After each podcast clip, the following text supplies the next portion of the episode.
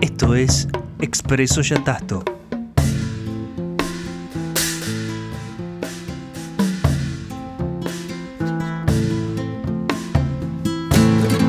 Un podcast de Acervo Yatasto. www.acervoyatasto.com En el episodio de hoy, Mary Shelley y sus monstruos, la sombra de Frankenstein. Ocurrió en 1816, durante un verano húmedo y desapacible. De hecho, fue el año que sería recordado con el nombre de El Año Sin Verano. Estamos cerca de Ginebra, en la villa Diodati, propiedad de Lord Byron, conocido tanto por sus virtudes poéticas como por sus excesos, sus incontables líos amorosos y relaciones inmorales. Los rumores de incesto con su media hermana Augusta son los que desencadenan el retiro a Suiza, donde alquila la Maison Chapuis. En ella se desarrollaban largas veladas en las que se leían, entre los huéspedes fugitivos, puesto que cada uno de los que estaban en ese lugar huía de algo, relatos de terror, historias de fantasmas, historias alemanas traducidas al francés y esto era debido a que la erupción del monte Tambora tuvo un fuerte impacto en la atmósfera, por lo que el clima los defrauda y frustra sus pretensiones de pasear por las montañas que bordeaban la ciudad y de navegar por el lago. Hasta que una noche Lord Byron propone a todos los presentes la escritura de una historia de terror de su propia invención. Toda esa escena romántica, como afirma el escritor José Calles Vales, especialista en filosofía y estética de la literatura del período romántico, resulta hoy indispensable también para disfrutar la experiencia de leer El Frankenstein de Mary Shelley. Junto al poeta George Gordon, Lord Byron, que contaba 28 años, se entregaron a aquel entretenimiento estival y literario otras cuatro personas. Mary Wollstonecraft Godwin, que por entonces aún no había cumplido los 18 años, su futuro marido, Percy Shelley, la hermanastra de Mary, Mary Jane Claremont, alias Claire, embarazada de Lord Byron, que anteriormente había sido amante de quien desposaría más adelante a Mary Shelley, y el médico personal de Byron y compañero de borracheras John William Polidori. De aquel juego nació una obra que es considerada como cumbre en la literatura universal, escrita por un adolescente de apenas 18 años, Frankenstein o el moderno Prometeo, que se publicaría solo un año y medio después. La autora escribe en el prólogo de su novela que el evento en que se funda esta ficción puede ser sostenida como probable por los postulados del doctor Darwin, así como los escritores fisiológicos alemanes. No es una mera obra de la imaginación, aclara la autora, y añade, a pesar de ser imposible desde el punto de vista de los hechos físicos, agrega un punto de vista a la imaginación para poder comprender las pasiones humanas. Más adelante, Mary Shelley hará una descripción de cómo fue que concibió la historia. Vi, con los ojos cerrados, pero con una imagen mental muy clara, al estudiante de artes maléficas inclinado sobre la cosa que había logrado formar. Vi la espantosa monstruosidad de un hombre allí tendida y luego, por el efecto de alguna maquinaria poderosa, observé que mostraba signos de vida y se despertaba con los movimientos torpes de un ser medio vivo debía ser horroroso, porque absolutamente horrorosos deberían ser todos los intentos humanos de imitar la fabulosa maquinaria del creador del mundo. El éxito debería horrorizar al artista, huiría de su odiosa invención, conmocionado y aterrorizado. Esperaría que, abandonada a su suerte, la débil llamita de la vida que le había infundido se fuera apagando, que aquella cosa que había recibido una movilidad tan imperfecta volviera a hundirse en la materia muerta, y así podría dormir con la creencia de que el silencio de la tumba sofocaría para siempre la fugaz existencia del espantoso cadáver al que él mismo había considerado como una cuna de la vida. Se duerme, pero se despierta, abre los ojos y ve aquella cosa horrorosa de pie, a su lado, abriendo las cortinas del dosel y mirándolo con aquellos ojos inquisitivos, amarillentos y acuosos. En este aspecto, Mary Shelley se inserta en la tradición romántica. Torodov, cuando estudia la obra del pintor Francisco de Goya y Lucientes, y la transformación sufrida por el artista tras un quebranto de salud que casi le cuesta la vida y que sería la piedra fundamental del arte romántico, llega a la siguiente conclusión. Lo imaginario no es lo contrario de lo real, sino la mejor vía para acceder a lo real. A partir de ese momento, Goya comienza a pintar algo más allá de cuadros por encargo. Por primera vez se ve empujado solo por la exigencia interior, por la necesidad de expresarse. En efecto, Goya se aferra en arrastrar lo invisible hasta el mundo de lo visible, en darle forma a los fantasmas que pueblan la mente humana. Y estos fantasmas no proceden solamente de las supersticiones del pueblo llano y de los curas retrógrados de su tiempo, sino que forman parte de las pasiones humanas, pasiones que todos comparten y que constituyen una parte inextirpable del hombre. Es preciso señalar además que este cambio radical coincide con un momento de gran incertidumbre en el plano social, un acontecimiento inaudito que hace que se tambaleen todas las sociedades del continente europeo. En enero de 1793 guillotinan al rey de Francia Luis XVI, primo del rey de España, lo que pone de manifiesto la insospechada fragilidad del orden social. Frankenstein se enfrenta a su creación y la encuentra monstruosa. Su primer impulso es la negación ante la estupefacción que le provoca, se da cuenta del error y no la reconoce como una creación propia. Pero lo que al principio era un monstruo que caminaba con torpeza, que parecía apenas vivo, se va a desarrollar en su monstruosidad. El doctor Mario Sabana afirma que algunas personas prefieren sostener aspectos negativos de su personalidad simplemente porque son habituales. Como dice la tradición rabínica, el principal problema de una transgresión es que cuando se transforma en habitual creemos que no es una transgresión. La habitualidad de nuestros actos encubre su negatividad. Nuestra identidad es una identidad de movimiento y es necesario conocer ese movimiento para unificar nuestro yo. En esto reside lo monstruoso de enfrentarse a la criatura que uno mismo ha construido, como una suerte de desdoblamiento, porque empieza a cuestionar lo que uno creía que era su identidad, su yo. De la serie de caprichos de Goya, el número 6 lleva el nombre Nadie se conoce. El manuscrito del Museo del Prado añade, el mundo es una máscara, el rostro, el traje y la voz, todo es fingido.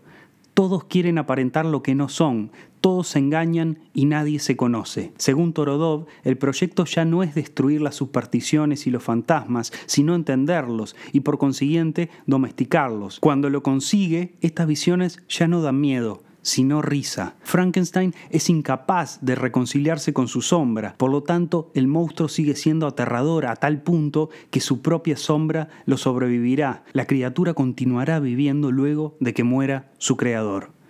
La trama de la novela se va a desarrollar a partir de la correspondencia que Walton, un explorador polar, le envía a una tal Mrs. Saville, en la que describe en detalle su encuentro con Victor Frankenstein en una expedición en la que ambos coincidieron. Se advierten por lo menos dos planos en el relato, ya que es el propio Victor Frankenstein que da testimonio de su vida y que el remitente de las cartas transcribe. Hay un plano interno en el relato de Victor y es cuando se encuentra cara a cara con el monstruo y este le cuenta su historia, de cómo aprendió a hablar, cómo logró sobrevivir a un entorno de lo más hostil y cómo dio con la huella de su creador. Se podría decir que este monstruo creado por Frankenstein no existe fuera del relato, es decir, si uno se pone a analizar, los únicos que ven al monstruo y pueden dar cuenta de ello, curiosamente son los dos narradores dentro del plano de sus respectivas historias. Cuando Walton, es decir, quien escribe las cartas, por fin ve al monstruo, es inmediatamente después de la muerte de Frankenstein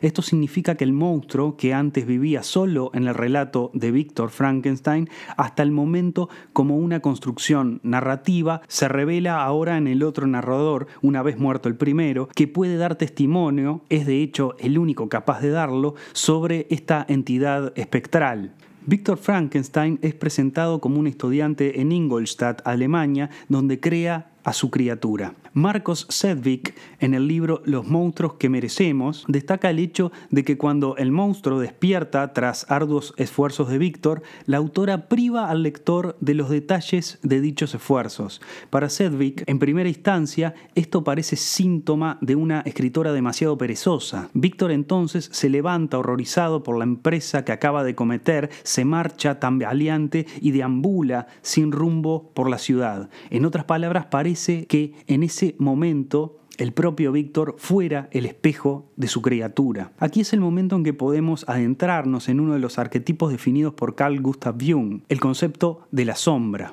Para Jung, el encuentro con uno mismo constituye una de esas cosas desagradables que se evitan mientras sea posible proyectar sobre el entorno todo lo negativo. Si se es capaz de ver la propia sombra y de soportar el conocimiento de ella, está resuelta una pequeña parte de la tarea, al menos se ha eliminado el inconsciente personal. Ahora bien, la sombra también es una parte viva de la personalidad y por eso también quiere vivir de una manera u otra. Cuando el monstruo de Víctor cobra vida, se podría decir que es el momento en el que el propio creador se enfrenta a su sombra, que ahora tiene vida propia y es independiente al ego, a la persona, a la máscara. El arquetipo de persona de Jung es exactamente eso. Persona era el nombre que recibían las máscaras en el teatro antiguo. La persona es la apariencia, como uno se muestra ante el otro en un contexto social determinado. Jung pone el ejemplo de una escisión que se puede encontrar en los sujetos ordinarios puestos en circunstancias diversas, los cuales conforme van pasando de un entorno a otro, su personalidad va a sí mismo experimentando cambios muy llamativos, haciendo en cada caso la aparición de un carácter con rasgos marcados. Un entorno determinado reclama una actitud determinada.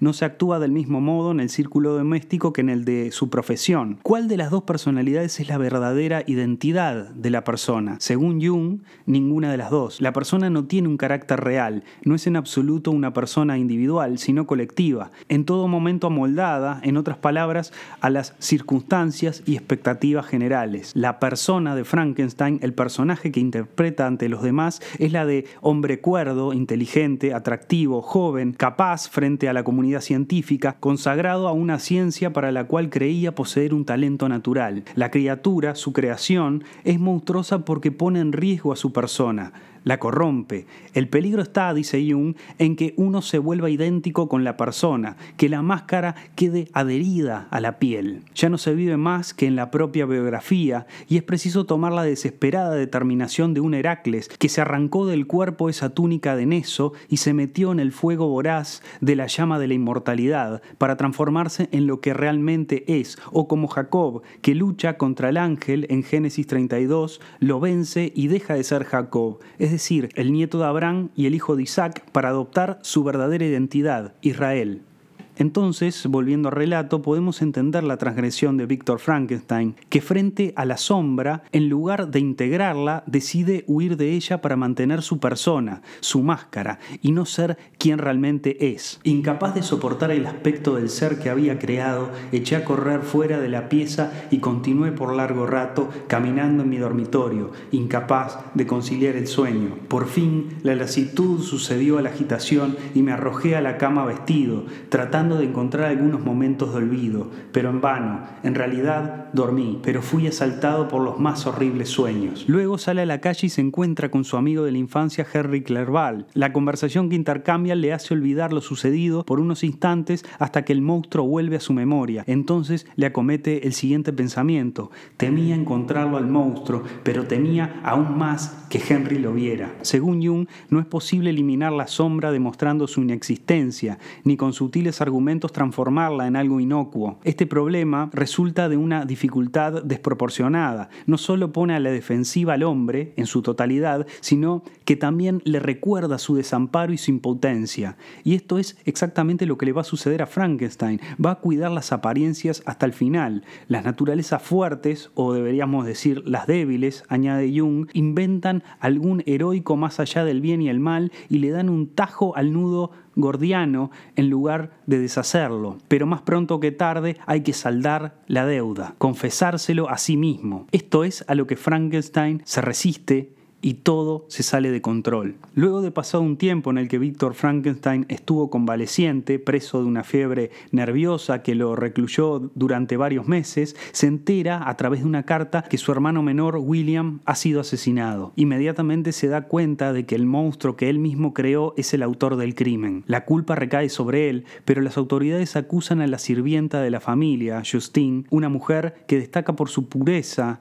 su sencillez y su buen corazón. Estas mismas características tendrá Elizabeth, huérfana que vive con los Frankenstein desde que ella y Víctor eran niños. En la infancia eran inseparables y Víctor se termina comprometiendo con Elizabeth. Pero los acontecimientos se precipitarán de tal modo luego del encuentro que Víctor tendrá cara a cara con su monstruo. Es entonces que la criatura hablará con su creador por primera vez y le dará parte de sus peripecias, de cómo aprende a hablar el idioma, de cómo por su aspecto monstruoso era sistemáticamente rechazado y marginado, cómo a pesar de eso logra sobrevivir y encontrar refugio. Confiesa su autoría en el crimen de William y le pide un único favor que permitirá la reconciliación definitiva. Que conciba su contraparte femenina. Frankenstein al principio acepta la propuesta y emprende la tarea. Cerca de la conclusión de la misma la abandona y destruye el trabajo realizado. Las consecuencias de renunciar a la conciliación con su sombra serán terribles. El monstruo de Frankenstein terminará asesinando a su prometida,